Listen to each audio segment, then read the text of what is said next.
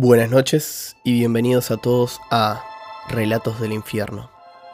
Hoy quiero compartirles un cuento de terror de Mauro Croce, un escritor de mi misma localidad al cual admiro mucho. Está especializado en la literatura de terror y realmente lo recomiendo. Este cuento se llama El horror. Desde la muerte de mi esposa, todo me da igual. Antes era un arquitecto con gran futuro por delante. Ahora soy nada. Renuncié al trabajo. Hace varios meses no salgo de mi casa. Me quedo por horas mirando el transcurrir del tiempo a través de la ventana y no hay nada que me motive. Lo único que al principio podía sacarme de mi apatía eran las películas de terror que siempre me gustaron, pero ahora ya ni eso. No me provocan nada. Las muertes más espantosas me son indiferentes. Los litros de sangre derramada no son capaces de manchar mi remera ni con una sola gota. Todo es ficción, absolutamente todo. Las películas, el trabajo, la muerte de mi esposa, incluso mi propio y ridículo dolor. No puedo seguir así, no puedo. Debo terminar con esta ficción monótona que me envuelve como una interminable sábana negra. Entonces me levanto de la cama y comienzo a vestirme. Muchos cuestionarán mi decisión, pero lo cierto es que no veo otro camino posible. ¿Es eso o la nada? ¿Es eso o pasar el resto de mi existencia como quien cae por un agujero infinito, sin tener siquiera la posibilidad de gritar? Son casi las 12 y cuarto de la noche y recojo un martillo de mi caja de herramientas y salgo del departamento. El cementerio no queda lejos, así que decido cubrir la distancia a pie. El horror. Esa es la clave de todo. Si traspaso los límites del horror, quizás pueda sentir algo otra vez. Entonces, abro el mausoleo donde se encuentra el cuerpo de mi querida esposa y enseguida me asalta un olor pulsante de las flores marchitas. Rompo el ataúd con unos cuantos golpes del martillo y abro la tapa. Y ahora, el olor del estrecho recinto cambia drásticamente. Ahora ya no se huelen flores muertas, sino otra cosa. Una mezcla compacta y pegajosa, que me produce arcadas, pero pese a ello, extiendo mi mano y acaricio el brazo de Marcia.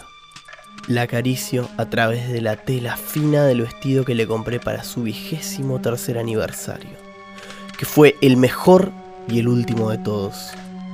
La carne bajo el vestido parece blanda, casi gelatinosa. Despego el brazo del cuerpo y sus huesos parecen moverse y cambiar de posición con facilidad. Casi puedo escuchar un ruido, como un mugido que escapa de su boca abierta. Aunque es probable que esté imaginándolo, ya que el silencio es tan profundo. Se escuchan se escuchan cosas imposibles. Y la imaginación de mi esposa ya no puede ver más nada. Sus ojos tan vivaces ahora son pasas de uva que apuntan hacia el techo de la bóveda. Y ni siquiera pestanean. Cuando retiro la manga del vestido con cuidado y descubro esa piel gris y dulzona, no puedo resistirlo. Y le doy el primer mordisco. Doy el primer mordisco sobre la carne podrida del brazo. Y luego doy el segundo. Y luego tengo ganas de vomitar sobre el suelo del mosaico. Y luego doy el tercero. es simplemente asombroso. Dos horas después salgo del mausoleo. Las luces de la calle que me llegan por sobre el paredón del cementerio iluminan el lugar de una forma insospechablemente bella. Y entonces ocurre el milagro. El aire frío de la noche se asienta sobre mi cuerpo desnudo y por primera vez en mucho tiempo me alegro de estar vivo. Disfruto ese momento como pocos en mi vida, pero llegó el momento y salgo del cementerio.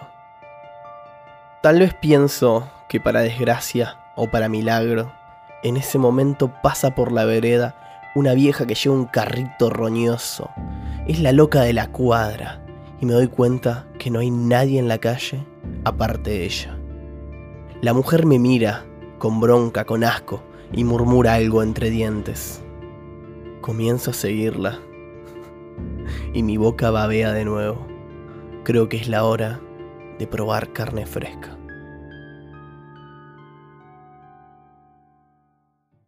Tal vez sea un cuento corto. Hace un tiempo, en Relatos del Infierno, estuvimos preparando algunos cuentos que nos gustan y queremos compartir con ustedes. Cuentos clásicos, cuentos recientes, entre otros. Y también quiero recordarles que estamos preparando y leyendo aún las historias que nos comparten para así poder hacer seguir creciendo a esta comunidad. Les recuerdo que este cuento se llama El horror y el autor es Mauro Croce. Y si los que están escuchando hasta ahora les gustó, quiero recordarles que pueden suscribirse y dejar su like si están viendo esto en YouTube o pueden darle a seguir en Spotify. Nos vemos en el próximo episodio.